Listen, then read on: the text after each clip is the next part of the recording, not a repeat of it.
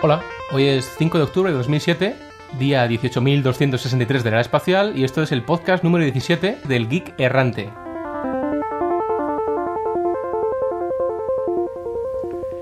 Y tal día como hoy, pero en el año 1991, se liberó la primera versión oficial del kernel de Linux. Estamos hablando de la versión 0.02.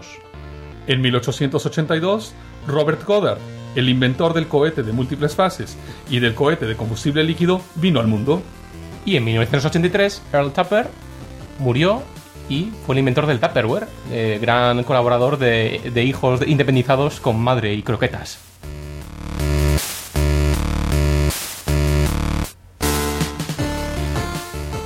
Cuaderno de bitácora. Mr. Solo, Future y yo hemos decidido grabar este podcast desde las playas del planeta de Wrigley. Hemos dejado un mensaje a Olo Jorge para que lo despierte en algún momento durante la grabación. Esperamos que no esté demasiado cabreado. Así que chicos, pillen sus martinis romulanos y a grabar, que se nos va el primer sol.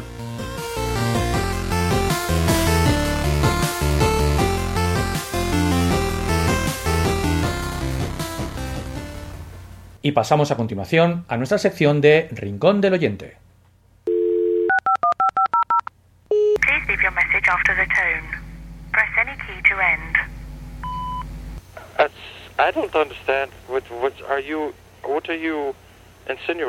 Bueno, y comenzamos con un feedback de uno de nuestros escuchas habituales, que es Arroz, que nos dice que acerca del Beans Binding Technology, la Java Persistence API, todo esto en el nuevo de NetBeans 6.0 son mis últimas drogas. Gracias por la info, se me había olvidado ya el roadmap de NetBeans. Pues muchas gracias por tu comentario, Arroz, y bueno, para eso estamos, para informarles. Bien, y tenemos a Simon Ilian, que nos felicita. Y eh, según él, bueno, nuestro podcast es un resultado final asombrosamente ameno, realización impecable, eh, nos distinguimos de, de habitual, bla, bla, bla, bla, puntualidad británica en la edición, bla, bla, bla, bla. Bueno, en fin. Puntualidad británica, bueno. Últimamente, incluso con Mondo Sci-Fi, ¿no? Que, que la verdad es que estamos un poquito procrastinando ahí. Pero bueno, en fin, gracias Simón y esperamos que tu memoria a corto plazo no esté tan dañada como para olvidar escucharnos cada semana. Внимание! Говорит и показывает Москва. Работают все центральные каналы телевидения. Смотрите и слушайте Москву.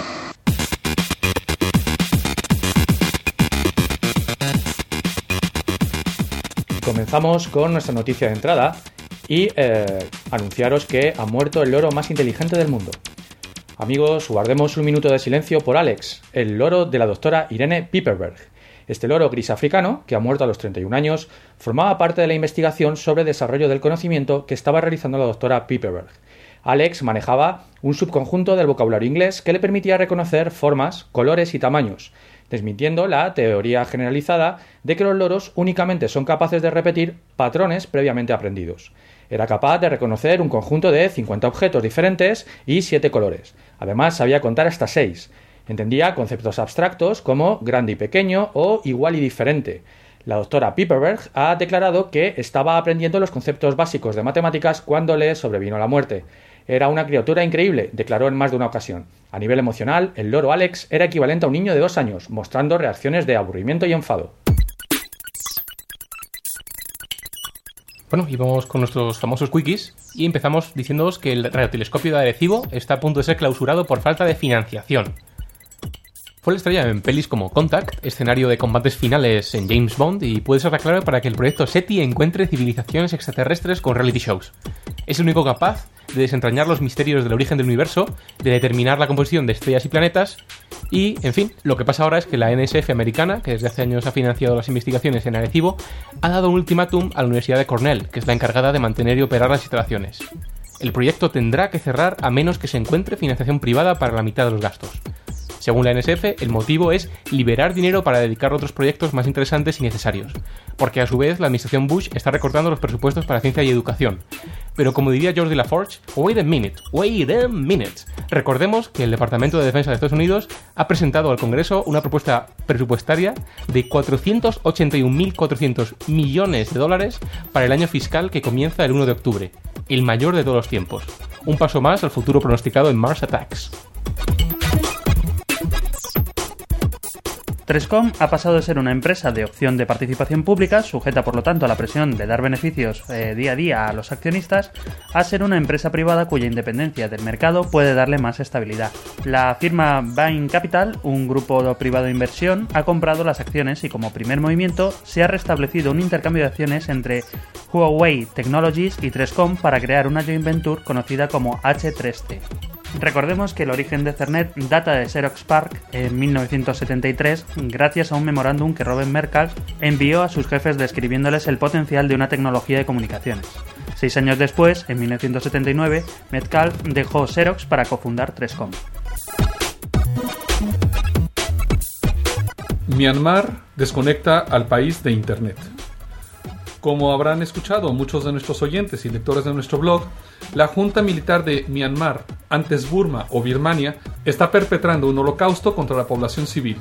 Los mismos monjes y estudiantes que en 1947 lograron la independencia de Birmania del Reino Unido gracias a sus manifestaciones, están siendo masacrados en monasterios y universidades convertidas en cárcel. Esto ya pasó en 1988 y volverá a pasar si los militares de ese país asiático no se unen a un movimiento democrático. La gran diferencia es que en 1988 el uso de Internet no estaba generalizado y muchas de las atrocidades quedaron enmudecidas. Ahora es cuando, gracias a este medio de comunicación, los grupos disidentes birmanos pueden hacernos llegar imágenes y crónicas de lo que allá sucede. Y este es precisamente el motivo por el que el gobierno golpista de Myanmar ha cortado todas las comunicaciones del país con el exterior. Internet, telefonía fija y telefonía móvil. Sin embargo, la información sigue llegando.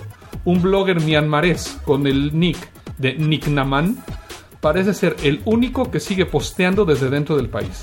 Escribe sus notas en un servicio de mensajería llamado Seabox, algo parecido al Twitter, y otros bloggers, bueno, pues reciben las pocas noticias que salen del país y las postean.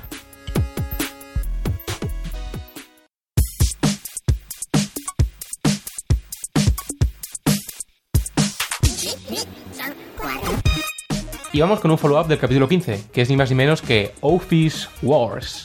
Porque bueno, hablábamos antes de IBM, de Sun, etcétera, etcétera, Microsoft, y ahora hablamos de dos compañías huevos cero como Zoho y Buzzword. Eh, sí, porque además ahora estamos hablando de que el fabricante de Photoshop, es decir, Adobe, ha adquirido Buzzword, que es un procesador de texto que nos va a permitir crear documentos y compartirlos a través de la web, muy al estilo Google Docs. Sí, y además eh, esta tecnología eh, la ha adquirido Adobe al comprar eh, una empresa que se llama Virtual Ubiquity. Y bueno, el servicio está basado en Flex, que es un, es un framework de desarrollo en Flash. Y también como curiosidad, pues su servicio Share, únicamente para compartir, se basa en, en un repositorio web y también usa Flash para obtener las previews de los documentos. Es decir, que no te permite, por ejemplo, como Google Docs, varias personas editar el documento a la vez, solamente para compartirlos, ¿no? Sí, efectivamente. Además, bueno, eh, una cosa interesante de este repositorio es que eh, tiene publicado un API y por tanto desde eh, otras aplicaciones ajenas a la propia suite eh, ofimática online, pues se puede acceder a los documentos. Mm, Yo, por ejemplo, esto me recuerda un poco pues al API que tiene publicado Amazon para, para acceso a su almacenamiento S3. Entonces, bueno, pues eh, digamos que tampoco es algo novedoso. Esto ya se podría haber desarrollado basándonos en el S3. ¿Merece la pena realmente pues tratar esto como novedad? Bueno, pues a lo mejor no. También, independientemente de Adobe, pues me parece interesante comentaros otro servicio que se llama ScriptD. El, el dominio es scriptd.com y que la verdad es que está muy bien. Es un repositorio también para documentos exclusivamente, pero que sigue una filosofía tipo YouTube o, o- o como Flickr, por ejemplo, para las fotos. Es decir, cualquiera puede subir ahí documentos, hay un gran repositorio de documentos, se pueden buscar, se pueden hacer conversiones entre formatos, etcétera. Pero también se pueden editar aquí, es una especie de wiki de documentos. No, no, no, es, es filosofía YouTube para vídeos o Flickr para fotos, es decir, repositorio y acceso. O sea, como el rincón de vago, pero a lo bestia, ¿no? El rincón del vago, pero a nivel internacional. Eh, tiene una curiosidad y es que eh, tú puedes subir un documento, por ejemplo un PDF, y eh, bajártelo en formato MP3. Es decir, tiene un text-to-speech, aunque bueno, realmente solo, solo funciona bien para, para textos en inglés. Pero bueno, y, eh, aquí el gran perjudicado sea Microsoft, ¿no? Que se ha pronunciado, ha dicho algo. Ah, bueno, eh, a fin de cuentas Microsoft ha reaccionado ante esto y ha presentado un servicio llamado Office Live Workspace.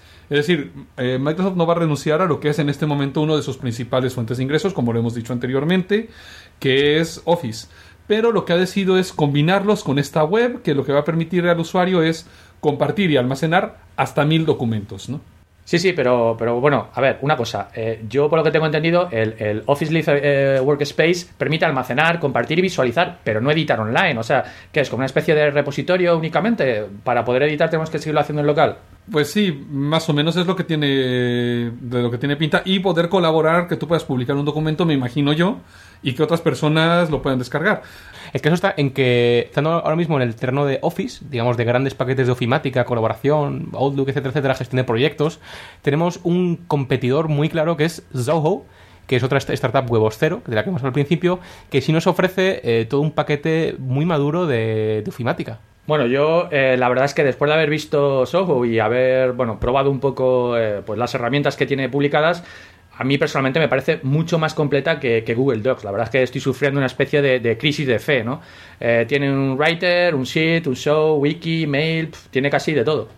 Eh, y algo que es bastante curioso es que Soho Writer ha sido el primero en adoptar una tecnología de la cual hablamos en algún podcast anterior, que es Google Gears como backend de solo lectura offline. Esto antes de que el mismo Google Docs lo adopte, ¿no? Esto, bueno, viene de nuestro departamento de ironías. Y bueno, lo que estamos viendo es que está creciendo cada vez más el negocio de los ASPs, ¿no? De los Application Service Providers.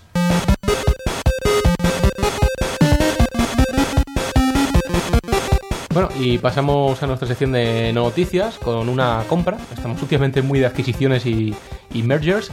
Que eh, nos dice que Nokia ha comprado Navtec, que es el principal proveedor de mapas GPS en los Estados Unidos. Los mapas de Naptec se incluyen en muchos de los servicios de navegación en coches y de hecho Google Maps, todos los mapas que muestra, al menos de Estados Unidos, son mapas de Navtec, no son mapas de Google. Bueno, digamos, eh, ¿no? hay otros proveedores como Teleatlas, Sangrin y otros, ¿no? Vamos, eh, los fabricantes de, de GPS tampoco en sí son lo- usan sus propios mapas, ¿no? En Europa tenemos Teleatlas, en Japón tenemos Zenrin, en África tenemos otros. Y bueno, simplemente que ahora Nokia ha comprado el fabricante de estos mapas, con lo cual da lugar a pensar, bueno, que ahora todos los teléfonos de Nokia irán a tener mapas gratis o irán a incluir los mapas, porque ya cada vez más se va viendo el teléfono con el GPS integrado, ¿no? Sí, bueno, la- eh, los teléfonos de HTC ya lo tenían hace, hace tiempo. Claro, y ahora Nokia está sacando varios modelos nuevos con GPS. Bueno, esto me da una idea un poco malévola. Mire, chicos, eh, oyentes nuestros y nuestras, si no os importa, vamos a tachar todo lo que tenemos aquí del iPhone para hablar de una vez por todas de Nokia, porque parece que es el que le está plantando cara definitivamente en cuanto a estrategias, HTC también está por ahí, a eh, el propio Apple.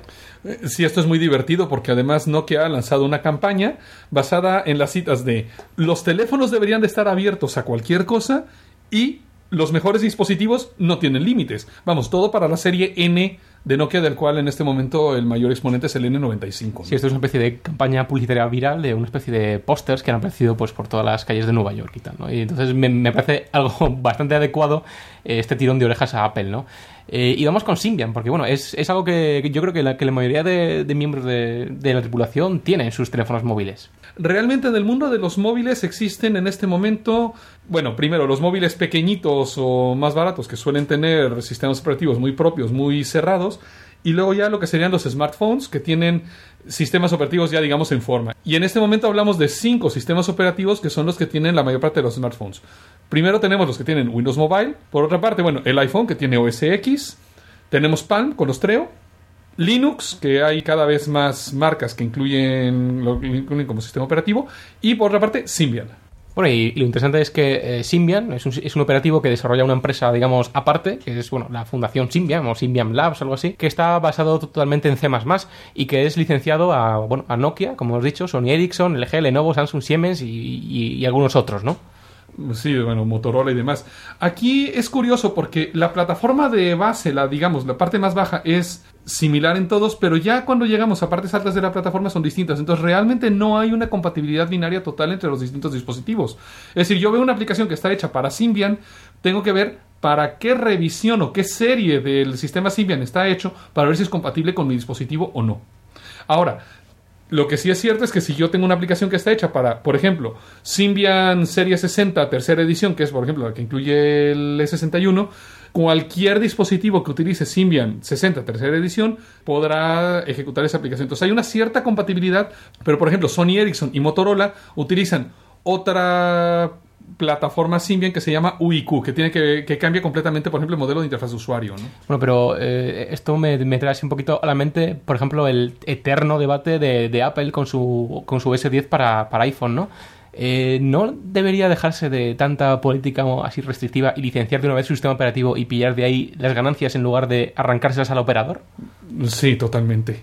Porque además la primera plataforma en la que se implantó Symbian fue en los PDAs Psion, que mucha gente considera el mejor PDA de la historia. Vamos, hay gente que sigue manteniendo sus Psion como si fueran, no sé, hechos de oro o algo así, ¿no? Bueno, eh, volviendo a las características de Symbian, eh, es, es, que es bueno multitasking, que es independiente de la resolución, ¿os suena? Bueno, sobre todo en, los, en las últimas versiones eh, de UIQ, serie 6690, tiene flexibilidad de modelos de entrada. Por ejemplo, puede permitir que una misma aplicación utilice ya sea un teclado completo o un teclado de teléfono o una touchscreen o no usar touchscreen, entonces es muy flexible en ese sentido. De hecho, no solo soporta multitasking, sino que en las últimas versiones están trabajando en soportar SMP. Todos los teléfonos con Symbian tienen una máquina virtual Java desarrollada para ARM en C++.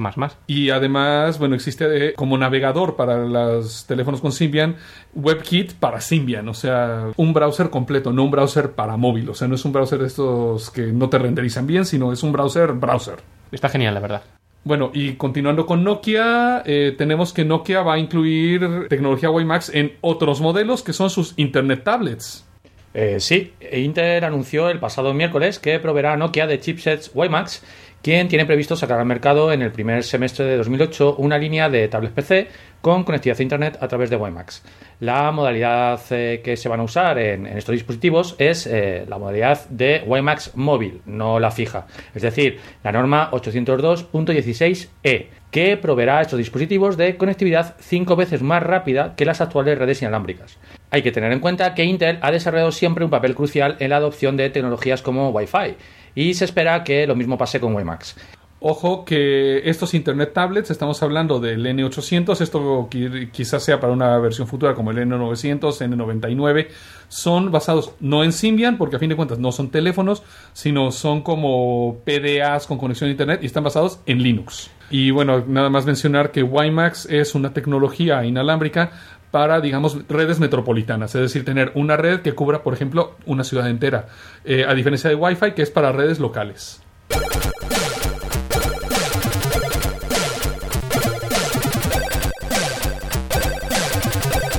Y pasamos a otra noticia de la semana, eh, bastante impactante, que es que los dominios.es por fin admiten caracteres vernáculos como la ñ, tildes, cerillas, etcétera. Hasta ahora no podíamos usar caracteres especiales, tenía que ser pues todo así normal. ¿no? Eh, bien, pues el, el, roadmap de adopción de IDN pues nos ha alcanzado y bueno, la liberación de los puntos es eh, gestionada en noviembre de 2005 por, por, el, por el SNIC. Ahora mismo por fin admite, durante su fase digamos preliminar o sunrise, como dicen ahora mismo, pasar a dominios vernáculos eh, todos aquellos que ya existiesen. Es decir, si yo tengo un dominio que es espana.es, por así decirlo, yo puedo registrar españa.es, pero no ningún nuevo dominio. Entonces, cerrada esta fase inicial, se va a abrir la fase libre, en la cual no va a existir ningún requisito o prioridad para el registro de dominios. Bueno, esta fase ya es en la que todo el mundo pues, puede registrar desde cigüeña.es o Jiménez o lo que sea. Entonces, eh, yo soy un administrador de sistemas, eh, sacamos un nuevo producto, truño.es, por ejemplo, y bueno, me dicen, oye, hay que darlo de alta en el DNS. ¿Tengo que hacer algo especial? ¿Es alguna cuestión extraña? Bueno, esto es muy interesante que lo preguntes porque eh, la implementación se, se, ha pensado para hacerse a nivel de cliente, es decir, del navegador, del cliente de correo, eh, del NSLookup, por así decirlo. Y bueno, tenemos... Eh, por ejemplo, para las DNS Tools, que, he dicho antes, un, un, unos parches que se ponen a, a, a Bind 9 llamados IDN Kit, ¿verdad? Entonces, bueno, pues eh, está licenciado como, como BSD y lo ha desarrollado el NIC japonés. Pero esto entonces es eh, lo que se conoce como el IDNA, entonces, eh, resolver el problema a nivel de aplicación. Y bueno, porque yo como que recuerdo que antes se había hablado de cambiar el servidor de DNS. ¿Qué, qué es lo que ha pasado con todo bueno, esto? Bueno, aquí nos vamos a remontar a, a, los tiempos finales de la .com, nos vamos a, al año 2000, ¿no? Una especie de, de flashback aquí bestial. La propuesta inicial de internacionalización fue presentada en el World Summit del año 2000 en Japón, en, Yokohama, ¿no? Entonces, bueno, esto motivó la creación de un grupo de trabajo del IETF en 2001 y, bueno, las primeras discusiones iban encaminadas a no reescribir Bind, el servidor, sino a implementar una especie de proxy que tratase los nombres eh, no ASCII. Eh, sí, porque, bueno, tú dices de no reescribir Vine, pero bueno, a lo mejor no uso Vine, a lo mejor uso PowerDNS o cualquier otro. Entonces, claro, habría que parchear todos los servidores de DNS. Sería una solución genérica. Algo que se pondría por delante del servidor de DNS. ¿Cuál fue el problema aquí? ¿Por qué no se ha implementado así, que es como se pensó en un principio? Pues bien, pues por una- un tema de patentes, ¿no? Porque algo así ya lo pensó Xerox en su, en su día y fue licenciado a una empresa de la costa este americana llamada eh, Whaley, que se negó a, a donar esta patente. Y entonces, claro, la IETF no le ha gustado nada esto y ha dicho que no, que no iba a adoptar esto porque quería un estándar abierto que no tuviera todo el mundo que pagarle licencias a esta empresa Whaley, ¿no? Me imagino. Bueno, pero al final se adoptó la solución que hemos comentado antes, ¿no? El IDNA, que, bueno, básicamente consiste en mm, traducir ese nombre de dominio con caracteres especiales, pues ñes, acentos, etcétera, a eh, un nombre ASCII con un prefijo que es XN-guión, que es lo que se conoce como ACE, el eh, ASCII Compatible Encoding, y los caracteres especiales se codifican mediante un algoritmo que se llama Panicode. Entonces, bueno, al fin de cuentas, para el 2003 ya tenían el estándar listo utilizando este Punicode y en el Congreso de Túnez se propuso una implementación definitiva. Se sacaron tres RFCs distintos, el 3490, 3491 y 3492, donde se habla de que los caracteres internacionales pueden ser, por una parte, cualquiera utilizado en el alfabeto español, vamos, con acentos, eh, tildes, cedillas y demás, idiomas como alemán, el francés, incluso algunas lenguas como incluso coreano o japonés. Es decir, prácticamente todo lo que tenemos en Unicode, ¿no?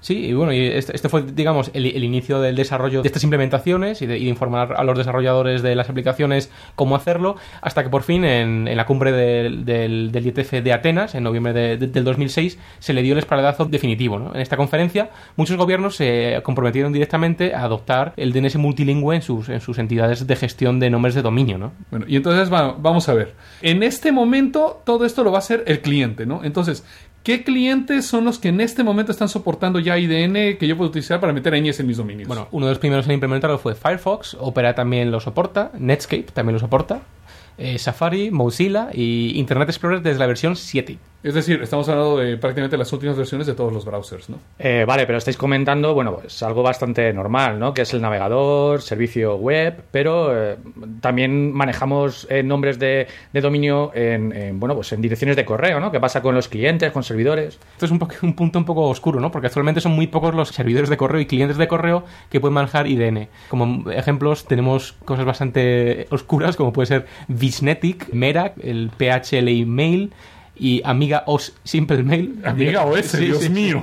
Y, y Microsoft Outlook. O sea, eh, bueno, en el 2000, 2002 y, y 2003 con, con algunos parches por ahí, ¿no? Pero el caso es que ninguno de los grandes, como, como puede ser, bueno, pues Postfix o SendMail, pues lo implementan aún.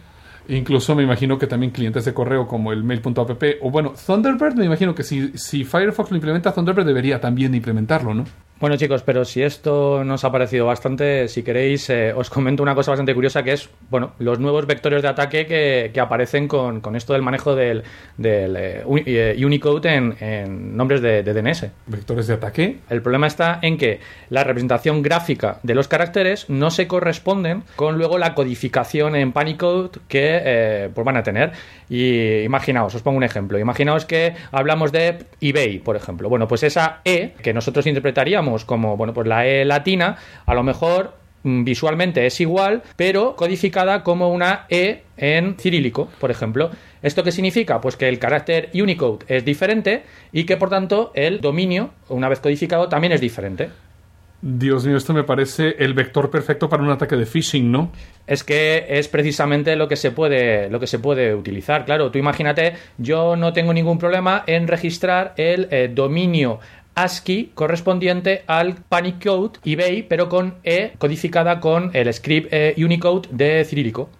Bueno, aquí se me ocurren algunas soluciones, ¿no? Como avisar cuando se mezclan en un nombre de caracteres de diferentes lenguajes y, bueno, desarrollar plugins útiles para, para navegadores como Firefox. Yo es que personalmente, por ejemplo, tengo que reconocer que el navegador que más avanzado está en este tema y para el cual quizás haya, haya más, más plugins o, más eh, barras adicionales de, de control de, de anti-spoofing para, para este tema del IDN es Internet Explorer, porque me he encontrado con Firefox que muchos de los plugins que usaba en las versiones 1 no han sido actualizados, se han quedado estancados en las versiones 1 y no puedo usarlo en la versión 2 del Firefox. Entonces, bueno, invito a nuestros oyentes a que nos comenten alternativas de anti-spoofing. Developers y Unix. Developers, developers, developers, developers, developers, developers. Developers, developers, developers, developers, developers, developers, developers, developers. Yes! Uf, ¿cómo está, cómo está Steve hoy, verdad? Bien, vamos a dejar que termine.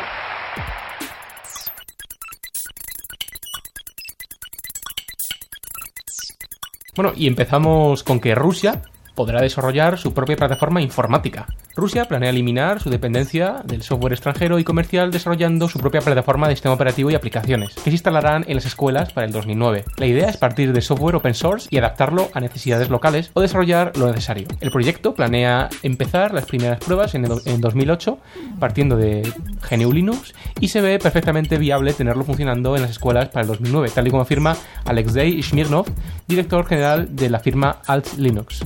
Enfocando este proyecto a la educación en las escuelas, se conseguirá que los niños aprendan usando un sistema operativo y herramientas open source en lugar de una plataforma propietaria y que apenas nadie usa, por lo que eso tendrá su incidencia cuando estos niños se incorporen a universidades y empresas.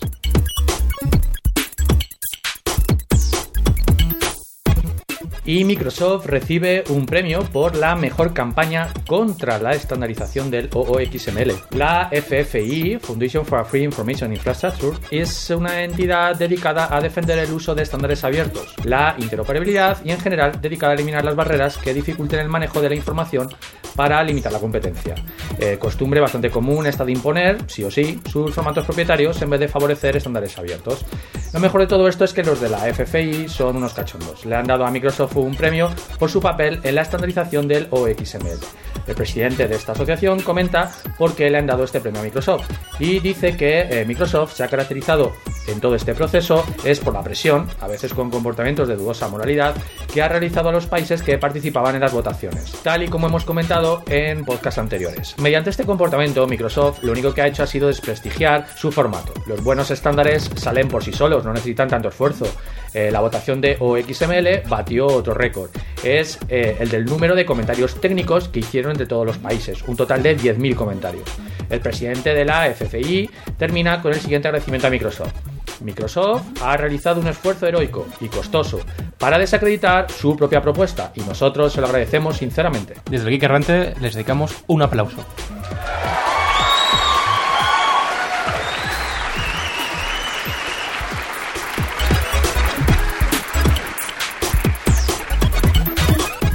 Disponible el Early Access del Java SE 6 Update N, alias el Consumer JRE. En un episodio anterior del Geek Errante mencionábamos el Kernel Java Runtime. Bueno, pues este ya está en Early Access y se llama Java SE Update N. En este momento, el Early Access tiene varias cosas nuevas, como una forma de determinar la, qué versión de Java está instalada en la máquina al descargar un applet y permitir descargar una versión distinta. Antes la verificación se tenía que hacer una vez descargado el applet y no era posible cambiar automáticamente la versión que estaba instalada. Además de esto, incluye un nuevo gestor de actualizaciones que permiten actualizar el JRE sin tener que descargar el runtime completo, un nuevo gestor de descargas, un Quick Start que precarga partes del JRE en memoria para acelerar el arranque y alguna que otra cosa más.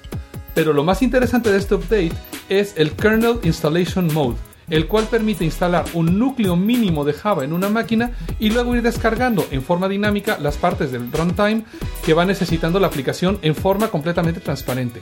El efecto de esto es que será mucho más rápido descargar Java para poder ejecutar, por ejemplo, un applet o una aplicación Java Web Start. Se espera con esto y con JavaFX hacer frente a la hegemonía de Flash en las interfaces de usuario de las aplicaciones web. Este Early Access inicialmente está disponible solo para Windows, pero la idea es que al final lo haya para todas las plataformas.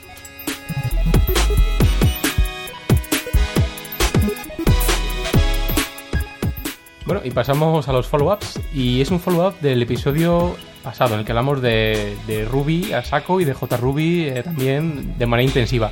Bueno, pues tenemos que JRuby 1.1 está listo a tiempo para la RubyConf de noviembre.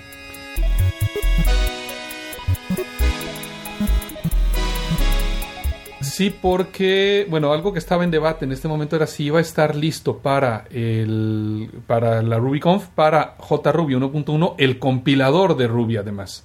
Eh, en este momento es la primera vez que existe un compilador completo de funcionalidad completa para Ruby 1.8. Ha habido otros compiladores, pero realmente no eran completos, no eran capaces de compilar toda la librería estándar de Ruby eliminar después los ficheros fuentes y seguir trabajando solamente con los ficheros compilados. Entonces, en este momento JRuby tiene el primer compilador completo y funcional de Ruby 1.8. Entonces, bueno, esto aparentemente podría parecer algo no demasiado interesante, pero tiene muchísimo interés en el sentido de que en este momento Ruby puede funcionar como compilador o como intérprete o en un modo híbrido. Es decir, yo puedo coger una aplicación escrita en Ruby, generar una serie de ficheros .class, olvidarme de mi código fuente.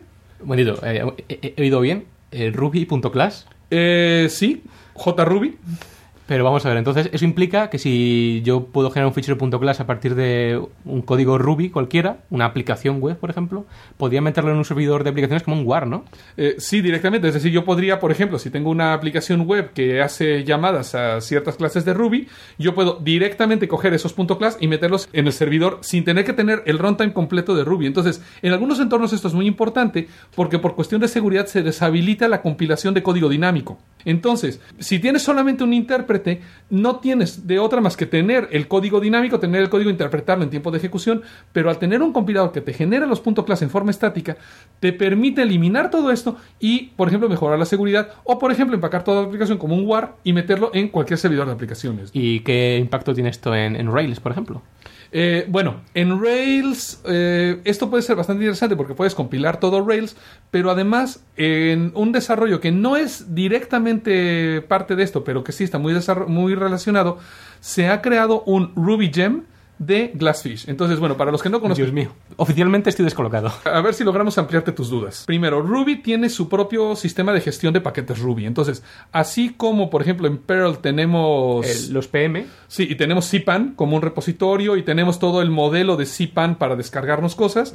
Bueno, en Ruby tenemos los gems. Entonces, si tú tienes JRuby instalado, con un solo comando te descargas Glassfish, te instala Glassfish y te prepara Glassfish para que esté corriendo aplicaciones Rails. Esto es a diferencia de lo que pasa con el Rails tradicional nativo, porque tú tienes que descargarte el servidor Mongrel y después tienes que configurar Mongrel. Tienes además normalmente que estar corriendo varias instancias de Mongrel en paralelo, estar manteniendo estas instancias y demás. Cuando vas con Glassfish, nada de eso. Tienes un Glassfish instalado y punto. Bueno, aquí imagino que ya que hablamos de Glassfish, la parte web se, usará Grizzly, por ejemplo, ¿no? Eh, sí, bueno, para toda la parte, claro, todo lo que es el conector web, todo lo que es la parte incluso de entrada y salida, se utiliza este nuevo conector llamado Grizzly. Y es un Glassfish, además es una versión muy pequeñita, digamos, de Glassfish. O sea, es una parte base que de hecho viene de- del nuevo proyecto de modularización de Glassfish en vista a la versión 3. Entonces, bueno, este es un desarrollo bastante interesante.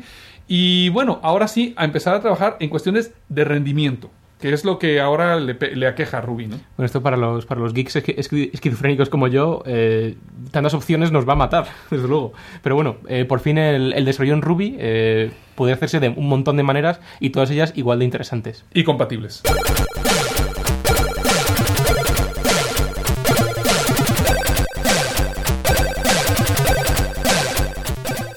Bueno, vale, vale, ya de Java y de desarrollo, vamos a pasar a algo un poquito más de sistemas, ¿no? Que también está bien. Vamos a intentar resarcirnos un poco con el tema de la virtualización, ya que llevamos eh, diciendo que vamos a hacer un especial desde hace semanas. El segundo, el segundo episodio de virtualización. Y bueno, este no es ese especial, pero bueno, vamos a intentar hablar de algunas cosillas. Aprovechando, pues que hace unos días, a finales de septiembre, eh, Microsoft liberó pues la Release Candidate eh, 0 de su Windows Server 2008. Sí, bueno, eh, aquí imagino que traerá la pri- la primera versión de, de su hipervisor, ¿no? Disponible, digamos, al público. Sí, claro, esta RC0 pues ya trae soporte de virtualización. Nombre clave, eh, Viridian, como ya hemos comentado alguna que otra vez. Bueno, algunas cosillas interesantes, curiosidades eh, después de, ah, bueno, pues haber visto algún que otro report de, de cómo funciona. Eh, parece que no podrá usarse en aquellos equipos que no dispongan de soporte VT, es decir, soporte de virtualización. Estamos hablando de pues, los procesadores más recientes de Intel o de AMD. Mm, A partir del 2006, pues por ejemplo, si, nos centramos en Intel, pues tenéis toda la gama de Xeon 3000, Titanium 2, Cray 2 Duo, etcétera, con soporte VT. Por otro lado, también pues es necesario para correr Viridian un procesador que tenga el flag o el bit NX, no execute o XD, execute disable, Bueno, ahora, ahora te toca explicarnos eh, lo que son estos flags. A ver, NX. Bueno, sí, estos flags, lo de NX y XD, eh, básicamente pues es una protección a nivel de procesador para evitar eh, que se ejecute código en páginas de memoria que estén marcadas como páginas de datos. Es decir, los típicos buffer overflows o los virus, eh, bueno, pues que eh, vuelcan código en páginas de datos y que fuerzan a saltar esas páginas de datos y ejecutar. Bueno, pues esto, varios sistemas operativos ya traían protección para esto, pues ahora eh, se puede hacer ya a nivel de procesador. Luego, por otro lado, la instalación de, este hipervisor de Viridian va aparte del sistema operativo. Es decir, mm, si instalásemos eh, esta release candidate, tendríamos que bajarnos un par de paquetes que son el hipervisor propiamente dicho y el eh, virtualization manager. Eh, una vez instalado, a través del server management interface, se activaría un rol que veríamos eh, disponible, que es el rol de virtualización. Eh, reiniciaríamos el equipo y el hipervisor tomaría el control del servidor al arrancar. El sistema operativo que tuviésemos previamente instalado pasaría a ser una, una máquina virtual. A partir de aquí, pues ya podríamos instalar otra- otras VMs, ¿no? Otra- otras máquinas virtuales. La gran pregunta, ¿no? Es, ¿Viridian le hará algo de daño a VMware? Lógicamente, Viridian viene con Windows. No es algo que tú adquieras aparte, que tengas que comprar aparte, licencias. Y, y la gente de marketing de Microsoft ya se encarga de recordar que, que hay soporte para virtualización, o sea que VMware o, bueno, o, incluso Parallels, imagino, pues estarán un, poquito de, de- aprieto, ¿no? Sí, aquí, aquí Microsoft tie- tiene dos grandes armas, ¿no? Tiene efectivamente su gigantesco departamento de marketing, ¿no? Y por otro lado, pues tiene toda una cartera de productos que van a complementar al Windows Server y a, y a Viridian, pues como puede ser todo el tema de alta disponibilidad mediante el Microsoft Cluster Server, etcétera. Lógicamente, todas estas funcionalidades extras, pues ha habido gente que ha tenido que desarrollarlas desde cero, sin ir más lejos, por VMware, ¿no? La idea entonces, por tanto, es eh, si le va a hacer daño o no a VMware. Bueno, pues yo personalmente creo que eh, funcionalmente pues eh, está bastante por detrás de lo que es el ESX, ¿no? De, de VMware. Microsoft en este caso, pues parte de un, de un posicionamiento privilegiado por parte pues, de esta cartera de productos que ya tiene y por otro lado, bueno, pues porque quizás sea eh, la decisión preferente pues en centros de datos de tamaño medio, quizás sea Windows. Centros de datos de mayor envergadura, yo creo que ahí va a seguir muy bien posicionado VMware. Bueno, pero eh, en este podcast todos sabemos, todo el equipo de la tripulación, que a ti te- lo que te mola en realidad es Shen. Bueno, ¿qué le falta a Shen para competir eh, aquí en este, en este, en, este mercado? Bueno, sí, eh, desde luego a mí lo que, lo que me gustaría pues es que Sen se posicionase un poquito mejor de lo que está. Quizás, precisamente, y ahora que lo comentas, pues a lo mejor a quien más daño le hace este Viridian es precisamente a Sen, porque hemos comentado que VMware a lo mejor se queda pues en, la gama Enterprise de, pues, pues, de opciones de virtualización. Sen quizás todavía no ha logrado abrir brecha en esa gama Enterprise y fíjate que, que hemos comentado pues que la, reciente adquisición de Sensors por parte de Citrix, etcétera, pues podía darle un, empujón pues a esa línea de negocio, pero yo creo que, que está ahí un poco renqueante. Entonces, quizás ahí Viridian sí que le puede hacer un poco de daño a Sen. Eh, la gente a lo mejor se plantea, bueno, ¿y qué hago? ¿Ya me cojo y monto Linux con Sen o monto otro sistema Unix con Sen? O ya que tengo aquí el Windows montado, pues mm, y tengo Viridian, pues ya virtualizo mis servidores Windows aquí. Bueno, eh, Future, vamos a imaginar que eh, el jefe de, de TI te pide consejo. ¿Qué diferencias hay entre Viridian, VMware, Shen a nivel de arquitectura? Eh, vale, bueno, pues eh, por ejemplo, a nivel de arquitectura, si nos quedamos con esos tres jugadores, en cuanto a arquitectura de hipervisor, por ejemplo, bueno, pues VMware SX eh, sobre el hardware directamente pues corre lo que se llama el VM kernel, que es el hipervisor y que trae soporte pues para un conjunto de hardware concreto. Sobre este hipervisor pues corre el VMware Console OS, que es una especie de máquina virtual privilegiada que se usa para las tareas de administración. En contraposición de Xen y de Viridian, el hipervisor es más sencillo que, que el de SX y el equivalente, en cierta forma, eh, ya que no es exactamente igual al, console OS de, VMware, sería pues el, DOM 0 de Xen ¿no? o, la eh, Parent Partition de Viridian. Es la máquina virtual eh, desde la que se realizan las tareas de administración. Esta máquina virtual, bueno, pues privilegiada. Y en el caso de estas dos arquitecturas, es la que hace de proxy hacia el hardware, la que controla y, abstrae la capa de hardware si tomamos en cuenta, para hablar de estas diferencias, el uso que se hace de las extensiones de virtualización en, plataforma x86, lo que hemos comentado antes del soporte VT, bueno, pues todos sabemos que x86 de forma bueno, pues, tradicional no, no soporta la virtualización. Entonces, el modelo que había era pues un único sistema operativo con aplicaciones eh, directamente corriendo sobre el hardware, ni más ni menos. VMware lideró la virtualización en x86 con una técnica que se llama Binary Translation, que implicaba que el hipervisor capturaba las llamadas al sistema problemáticas, por accesos a memoria, entrada, salida, etcétera, que pudieran realizar las máquinas virtuales y las reescribía para que fuesen compatibles con la arquitectura de virtualización. Bueno, mm, aquí me recuerda eh, eh, a que Shen implementa un modelo totalmente distinto, ¿no es así? Sí, este modelo permitía virtualizar un sistema operativo sin necesidad de modificarlo en absoluto. Era algo que, eh, bueno, pues cargaba de trabajo al hipervisor. Como tú bien indicas, otro modelo diferente es el seguido por Xen, donde el kernel del sistema operativo que es virtualizado es modificado, es adaptado para poder correr sin problemas sobre la infraestructura virtual. Es lo que se llama paravirtualización. Este modelo tiene limitaciones con sistemas operativos como Windows, por ejemplo, donde las modificaciones que deberíamos hacer al kernel, pues solamente lo puede hacer la compañía responsable del sistema operativo, en este caso Microsoft. De ahí, bueno, su éxito en sistemas operativos ahora abiertos como pueden ser Solaris o Linux. Claro, mm, si nos cogemos un Xen, ¿qué es lo que podemos virtualizar directamente? Pues aquellos sistemas operativos cuyo kernel haya sido adaptado.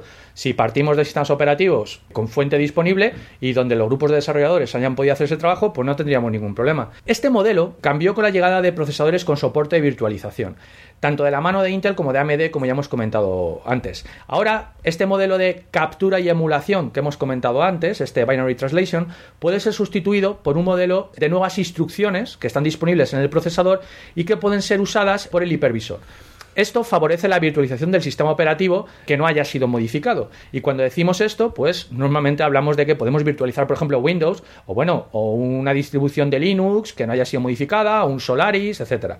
Y eh, bueno, pues ahora el mismo el debate pues está en qué modelo es mejor, si el binary translation de VMware o bueno, pues para virtualizar. Bueno, y aquí como soy tu jefe de TI, te pregunto, bueno, esto está muy bien, pero yo quiero resultados, quiero un benchmark. Bueno, pues eh, la verdad es que no se puede uno decantar tan fácilmente, ¿de acuerdo? Dejando los temas filosóficos o religiosos, pues casi es un tema de hardware contra software. Es decir, VMware defiende, pues, eh, con capa y espada, sus 10 años de desarrollo en, en esta técnica del binary translation. Mientras que Xen, pues, defiende que, lógicamente, la ejecución nativa del sistema operativo virtualizado haciendo uso pues de, soporte VT y de paravirtualización pues siempre tendría que ser más, más eh, eficiente bueno la cuestión es que los benchmark mm, realmente pues van muy parejos de acuerdo lógicamente de, según quien hable pues lo defiende eh, con datos que incluso en algunos casos han sido criticados ¿no? Ambas son, en mi opinión, excelentes alternativas y, y, a largo plazo quizás el camino a seguir es, eh, bueno, pues el modelo hardware, ¿no? Cuando la tecnología VT o de virtualización en procesador pues esté más madura y, alcance el grado de desarrollo pues que ha tenido VMware en su, en su modelo de, de binary translation, pues es lógico pensar que siempre tendremos mejor rendimiento que con una alternativa exclusivamente software. Otro punto interesante, pues que VM me va más rápido, ¿de acuerdo? Es decir, ¿qué es más rápido? ¿Un kernel para virtualizado? Optimizado para correr sobre un hipervisor concreto, modelo Xen, o un procesador con soporte VT y un kernel no modificado. Pues, por ejemplo, también Xen, pero sin un sistema operativo para virtualizado. Por ejemplo, eh, Windows sobre Xen. Bueno, pues la tendencia quizás es que ambos modelos eh, son buenos, es decir, los sistemas operativos normalmente deberían empezar a ofrecer kernels optimizados para correr sobre una plataforma virtual y que el hipervisor además haga uso de todas las ventajas que le proporcione el procesador. Ahora bien, si cada uno optimiza como le da la gana, ¿habría que tener un kernel para virtualizado para cada hipervisor? Bueno, pues la idea, lógicamente, sería tener un estándar. VMware ha propuesto VMI y la comunidad open source ha replicado con Paravirt Ops. Las diferencias entre ambos son más de implementación que filosóficas. La idea es tener un único kernel con partes de código optimizadas y diferenciadas para cada posible contexto. Hardware, eh, una VM de Xen, una VM de VMware, bueno, has hablado de, de la tendencia de, de, de Paravirt Ops de, y de paravirtualización y bueno, hay, Microsoft, eh, ¿qué aporta? Microsoft está un poco desmarcada de esto por el momento y esperemos que no por mucho tiempo. Ha anunciado que su kernel estará optimizado para Viridian, es decir, virtualizar Windows sobre Windows, pero mm, bueno, no se sabe si se unirá a VMware y a la comunidad open source en su esfuerzo de desarrollar pues este estándar, ¿no? Bueno, porque ahora decimos que, bueno, a ver si lo he entendido. En el mercado actualmente hay tres niveles de virtualización, ¿no? Un operativo estándar que va sobre un hardware virtual, una aplicación que se instala sobre un operativo virtual o una aplicación que se aísla dentro de un eh, operativo estándar, ¿no? Eh, sí, podemos hacer varias, eh, vari- varias combinaciones. Resumiendo rápidamente, en el primer modelo de virtualización del hardware, el sistema operativo es engañado para que vea recursos hardware que no existen. Así, por ejemplo, en un sistema con dos CPUs físicas, pues podrías llegar a tener seis servidores con una CPU virtual, cada uno con su sistema operativo independiente, como si fueran seis máquinas distintas. Este es el modelo seguido por Xen, VMware, etcétera. En el segundo modelo se tiene un hardware y un sistema operativo sobre él que de alguna forma puede instanciarse varias veces, de tal forma que tendríamos diferentes contenedores para las aplicaciones. Cuando se instala una aplicación, pues ella se cree que tiene un sistema operativo dedicado para ella, pero realmente está dentro de un contenedor, de, un- de una parte aislada del sistema operativo, pues que comparte esa base común del sistema operativo con el resto de contenedores. Esto es muy útil, por ejemplo, para instalar aplicaciones que son incompatibles entre sí y que requerirían un escenario con diferentes servidores. Este modelo es el de los containers de, Solaris. Eh, las zonas, y de Virtuoso. Vamos a terminar ya con el tercer modelo que hemos comentado, que es la virtualización de aplicaciones. Lo que se haría es empaquetar una aplicación en un formato autocontenido, un único fichero, que es copiado al sistema de ficheros del sistema operativo sin ser necesaria su instalación. Implicaría copiado de ficheros, cambio de ficheros de configuración, etc. Este modelo permite que aplicaciones incompatibles no compitan y puedan convivir en un único entorno. Este es el modelo, por ejemplo, de eh, una aplicación que se llama Thinstall. Eh, otro modelo presente en grandes sistemas sería el particionado lógico del hardware, por ejemplo el Dynamic System Domains de la gama media y alta de servidores, por ejemplo, de SAN. ¿no? Yo creo que quizás eh, se quedan cosas en el tintero interesantes, como por ejemplo los jails de BSD o las zonas de Solaris. Eso, eso, eso. Y, y- y luego, pues, eh, cómo enfocar el tema de los rootkits aquí dentro, ¿no? Una, Sí, especie, eh, de, una especie de Matrix sería algo así. Sí, sí, porque además desde hace un año o así, desde la Black Hat del año pasado, se, bueno, pues se está hablando mucho de cómo el malware puede aprovechar la virtualización. Bueno, bueno, eh, pero como hemos dicho, esto vamos a dejarlo para un próximo podcast. Y bueno, pues, to be continued. Comienza el combate. ¡Hajime!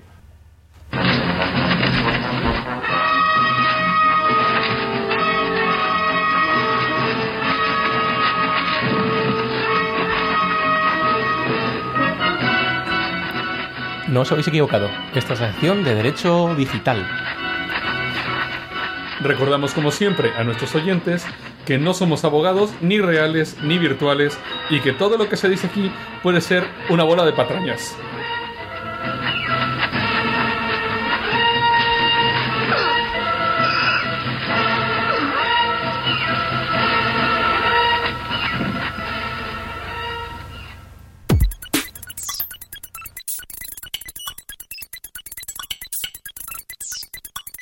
Comenzamos la sección de Quickies de Derecho Digital hablando de la startup suiza Wabi Labi. Esta startup, que popularizó un servicio de subastas online de vulnerabilidades, planea ahora ampliar su catálogo de servicios y ofertar un sistema de detección de intrusos que podrá reconocer las vulnerabilidades conocidas como Zero Day a través de su portal de subastas, de forma que si quieres estar al día, pujes por la venta del patrón de reconocimiento del exploit o de la vulnerabilidad.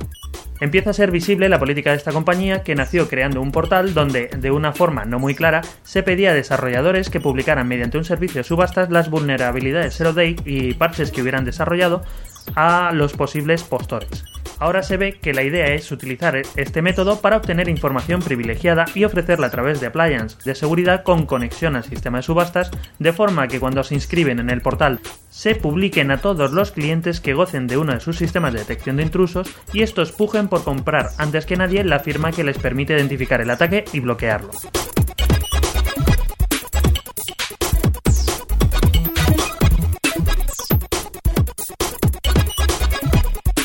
Empresa de seguridad alemana desafía a la 202. Entrance Allgemeingesellschaft, una conocida empresa de seguridad que trabaja entre otros para Microsoft, ha vuelto a colgar en su tienda online BitchyCrack, una herramienta de craqueo de pins Bluetooth, y NBAG, una herramienta para trazar llamadas a bibliotecas de Windows en tiempo de ejecución. Según las declaraciones de Thierry Zoller, uno de sus ingenieros, Entrance pretende con esta medida animar a otras compañías e investigadores independientes para que vuelvan a poner su software en la Internet alemana. Según Zola, La confusión reinante después de la entrada en vigor de la 202 está afectando a todo el sector. Alemania no va a ser un lugar más seguro si abandonamos nuestras actividades gracias a estas nuevas leyes, dice Solar.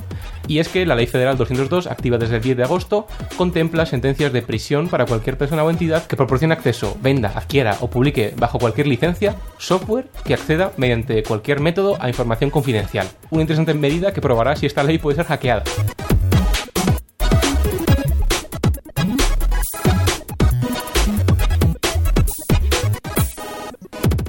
Big Brother is watching you.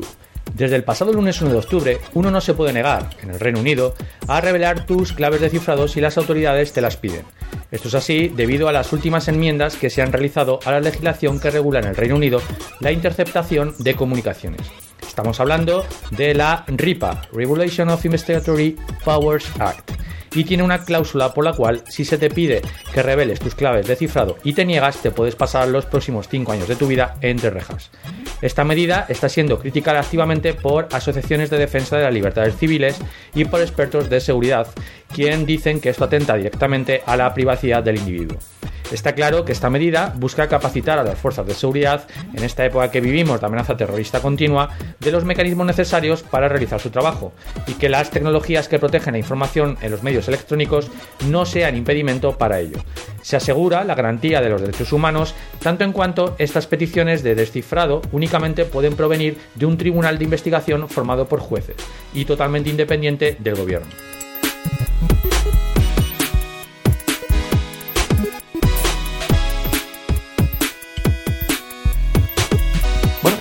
Pasamos a nuestra sección de noticias con eh, algo que Olo Jorge eh, llevaba un tiempo queriendo decir. Y bueno, pues aprovechamos que esta semana no es muy allá en cuanto a, a cosas de derecho digital para hablar sobre el Patent Reform Act americano. Historia de una reforma.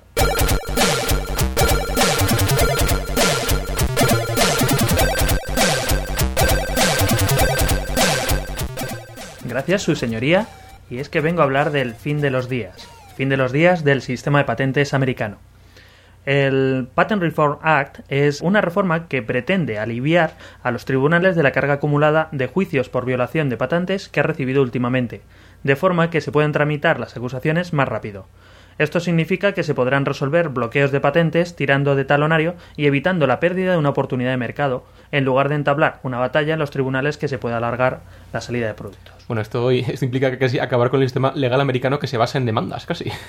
No es acabar con ello, no es acabar con las demandas, sino resolverlas antes de llegar al largo proceso de enjuiciamiento que tienen. bueno, pero las empresas de tecnología, ¿qué, qué opinan de esto? Bien, eh, la ley sale a partir del punto de vista de las empresas de tecnología cuyos productos tienen muchas licencias de patentes y un juicio puede hacerles perder una inversión. Y el otro punto de vista, que es el de las industrias farmacéuticas e industrias normales, habituales, en las cuales eh, muchas veces se basa su existencia y su economía en la consecución de una única patente. Una patente obtenida tras años y años de investigación y, y la que explotan durante aún más años. Claro, durante todos los años que puedan. Para ellos, la vía rápida que propone esta reforma puede significar la exclusión de una patente y por lo tanto la pérdida de mucho dinero.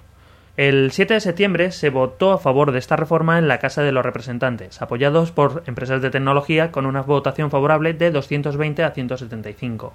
Ahora pasa al Senado, donde se deberá ratificar.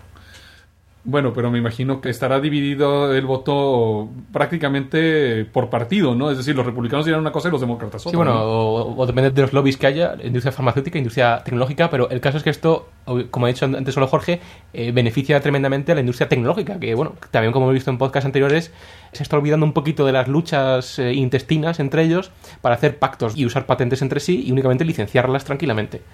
Sí, es que las propias empresas de tecnología, que son las que más patentes utilizan y sacan actualmente, pues se han dado cuenta de que el proceso de enjuiciamiento eh, puede bloquear a las dos partes, porque ahora estoy yo desarrollando un proyecto y utilizo tu patente y mañana serás tú el que utilice el mío. Entonces hay dos bandos, como en todo lo que sea Estados Unidos. En el bando, digamos, de los que están a favor de la reforma están los demócratas, como siempre, que apoyan todas las iniciativas modernas que reformen lo establecido, porque, tal y como dicen, y cito, ha habido muchos problemas en el sistema de patentes. Se han aprobado muchas patentes de muy baja calidad. Por el otro lado, los republicanos están en contra porque dicen que la medida, y vuelvo a citar, declara abierta la temporada para los piratas de patentes de Allende los mares tal y como afirma Dana Rohan Butcher. Esta joya suelta perlas como la siguiente. Los ladrones de tecnología se están relamiendo. Bueno, creo que eso nos incluye a los europeos. Aunque si se adopta todo el tema de Hyperred 2, pues aquí va a ser igual, ¿no? El caso está en que en América esto les viene bastante bien, porque, en mi opinión, el que se pueda patentar una suma o cosas tan tontas como comprar con un solo clic, como ya existe, nos lleva a pensar en lo absurdo que es actualmente este sistema sin reformar. Me imagino que las empresas tecnológicas estarán a favor de esto. Google ha de haber dicho algo, ¿no? Alguna empresa grande como Google, no sé. Bien, Google es la que principalmente promueve esta iniciativa y se ha pronunciado a favor desde su página web y ha señalado que la nueva reforma debería incluir por lo menos los siguientes puntos. En primer lugar, división del daño, que consiste en solo pagar por la parte proporcional de la patente infringida, no por el producto completo. Por ejemplo, actualmente infringir una patente de limpiar parabrisas puede derivar en un coste valorado en base al precio del vehículo que lo incorpora. 2. Algunos juzgados son conocidos por no haber invalidado nunca una patente. Esto es un terreno para trasladar un caso de patentes de una región donde sean más flexibles con otra que sean más restrictivas. Revisión postvalidación de patente. El sistema de patentes debería incluir una segunda oportunidad para que la Oficina de Patentes americana pudiera revisar las patentes problemáticas a tiempo y así promocionar patentes de mayor calidad. Y por último, intencionalidad. Los infractores de patentes están obligados a pagar el triple del valor de los daños producidos en casos en los que se hayan infringido la patente de forma intencionada. La propuesta pide que esta pena solo se aplique en los casos más extremos. Bueno, pero Google no se está oponiendo en ninguna forma, por ejemplo, lo que es las patentes de software, los algoritmos y demás, ¿no? No, claro, lo que Google busca no es eliminar el sistema de patentes actual ni restringir las patentes de software, porque también ellos sacan unas perrillas de ahí, sino básicamente flexibilizar para que no sean bloqueantes, sino que se resuelva antes de llegar a juicio y bloquear todo el y, proceso. y que el acuerdo cueste menos dinero a las dos partes implicadas, ¿no? Me imagino que en contra estarán industrias más establecidas que viven de las patentes, como ya mencionamos, ¿no? La farmacológica, la biotecnología, incluso algunos fabricantes de hardware, ¿no? Sí, por ejemplo, Qualcomm está en contra por considerar que la reforma les perjudica al debilitar el sistema de protección de patentes de sus patentes hardware. Dice, vamos, que lo que quieren es proteger su fuente de ingresos y en base a eso se niegan a cualquier modificación. Bueno, esperamos que os haya gustado este pequeño, digamos, eh, debate que, que hemos tenido aquí, esta pequeña exposición sobre el sistema de patentes americano, tan distinto al europeo. Y vamos, por último, con nuestra sección Sci-Fi to Sci-Fact. El momento en el que todo aquello que antes pertenecía al dominio de la ciencia ficción más especulativa, al dominio de la mente de los escritores, al dominio de, de los directores de cine más alocados, por fin toca nuestro mundo real. Sci-Fi to Sci-Fact.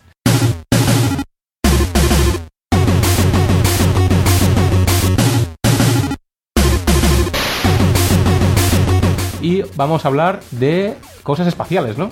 El tema de esta semana, en homenaje al Sputnik, es el espacio. Y vamos a comenzar con el nacimiento de la propulsión fotónica. Bueno, porque en muchas óperas espaciales, por ejemplo, La paja en el ojo de Dios, Star Wars Episodio 2 y vamos, infinidad de otras obras, se utiliza algún tipo de sistema de propulsión fotónica. Estos sistemas se caracterizan porque utilizan la luz, generada ya sea por un láser o bien proveniente del viento solar para impulsar las naves. A ver, pero ¿cómo que impulsar con fotones? Pero si tiene masa cero, ¿esto cómo funciona? Bueno, pues esa es una muy buena pregunta. Ha sido demostrado por el doctor Young Bay, que ha publicado un artículo, ha hecho un experimento realizado en diciembre de 2006. Hizo una prueba de concepto de algo que llamaba su Photonic Laser Thruster. Este va a amplificar un haz de láser hasta 3000 veces mediante un simple oscilador entre dos espejos, un gran número de veces.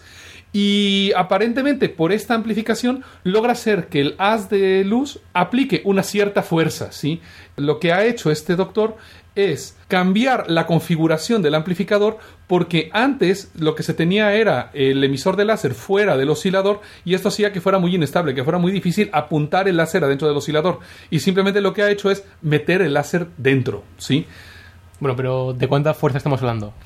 Bueno, estamos hablando de algo que en principio podría parecer ínfimo, que son 35 micronewtons. Ojo, porque estos 35 micronewtons han sido logrados con un láser que es prácticamente del tamaño de un huevo Entonces, eh, si es tan pequeño y logra este impulso, teóricamente podríamos escalarlo y obtener más impulso para objetos mayores. Efectivamente, de hecho, es- este experimento, este hombre lo ha hecho simplemente con materiales que puedes conseguir, vamos, en tiendas normales que cualquiera de nosotros podría conseguir. Sin embargo, la fuerza que ha logrado es equivalente a la que podría ejercer, por ejemplo, un láser industrial Pero fuerza sobre qué a todo esto. Aquí es la otra parte interesante, porque lo que están planteando estas personas es construir satélites alrededor de la Tierra que emitan los rayos de láser y que esos rayos de láser impacten sobre algo que sería similar a una especie de vela solar, bastante más pequeño por el tamaño de las del láser, y entonces la ventaja que tenemos ahí es que una nave no tiene por qué llevar combustible, con lo cual la masa de la nave se disminuye muchísimo y puede aumentar muchísimo también su velocidad. Vale, vale, sí, todo esto muy bien, pero vamos a ver. ¿Yo entonces me puedo ir a Marte ya de vacaciones? ¿Puedo hacer unas vacaciones tipo Total Recall o cómo va esto? Bueno, en este momento todavía están trabajando en ello. Se espera en algunos años, ¿verdad? Poder tener naves que pudieran reducir el tiempo de tránsito de Tierra a Marte a solo una semana. Recordando que en este momento el viaje tomaría unos seis meses. Eh, Es un poco difícil que en el trabajo nos den vacaciones por seis meses, ¿no? A ver, a ver, 22 días de vacaciones, una semana de ida, una de vuelta, 15 días en Marte. Y esto no es todo porque, bueno, no solo podéis ir a Marte, sino que podéis ser empleados por la NASA, porque la NASA ha publicado en todos sitios que busca astronautas. Tú puedes ser el próximo. Pero la NASA no buscaba astronautas desde antes. Sí, bueno, esto no es elegidos para la gloria ni nada de esto, sino que digamos que ha relajado un poquito los procesos de selección y ahora, por ejemplo, pueden ser materia de, estrellas, por así decirlo, cualquier persona que se ha operado la- las dioptrías. ¿Esto para qué naves está pensado? ¿Qué limitantes existe? Vamos, porque si no yo me apunto, ¿eh? Bien, pues el tío Sam busca entre 10 y 15 ciudadanos americanos de estatura media, entre 1,60 y 1,90, para que quepan en la Soyuz, al menos titulación en ingeniería, alguna especialización científica, tipo biólogos, físicos y matemáticos, con al menos 3 años de experiencia y, lo más importante de todo, la visión corregida no es impedimento. Los tipos de naves espaciales son no solamente el transportador espacial, sino también la Estación Internacional. ¿Y cuánto tiempo te mandan de vacaciones ahí arriba? Pues me Ah. parece que son misiones de seis meses. El caso es que, bueno, eh, aparte de lo del impedimento para mí de, no ser americano y de medir más de 1,90, que por fin los miopes po- podamos ver el espacio, eh, me entusiasma.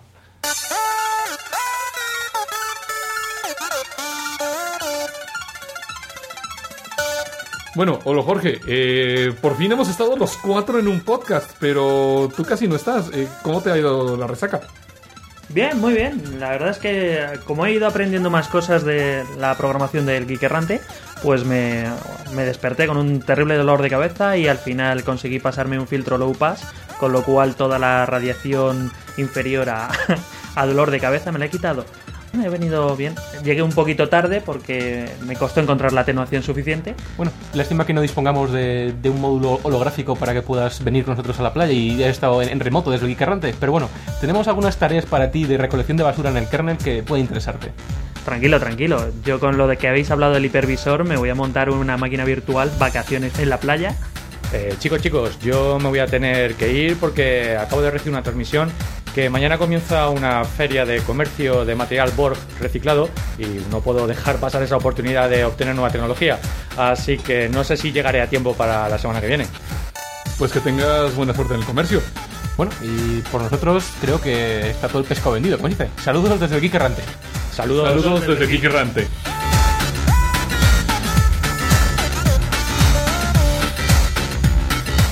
Este podcast se ha elaborado con 100% bits reciclados. Ninguno sufrió daños durante la grabación. Se distribuye bajo una licencia Creative Commons Share Alike Atribución No Comercial 2.5 de España.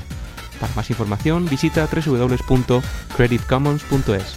Contacta con nosotros en podcast.elgeekerrante.com o a través de nuestro blog www.elgeekerrante.com.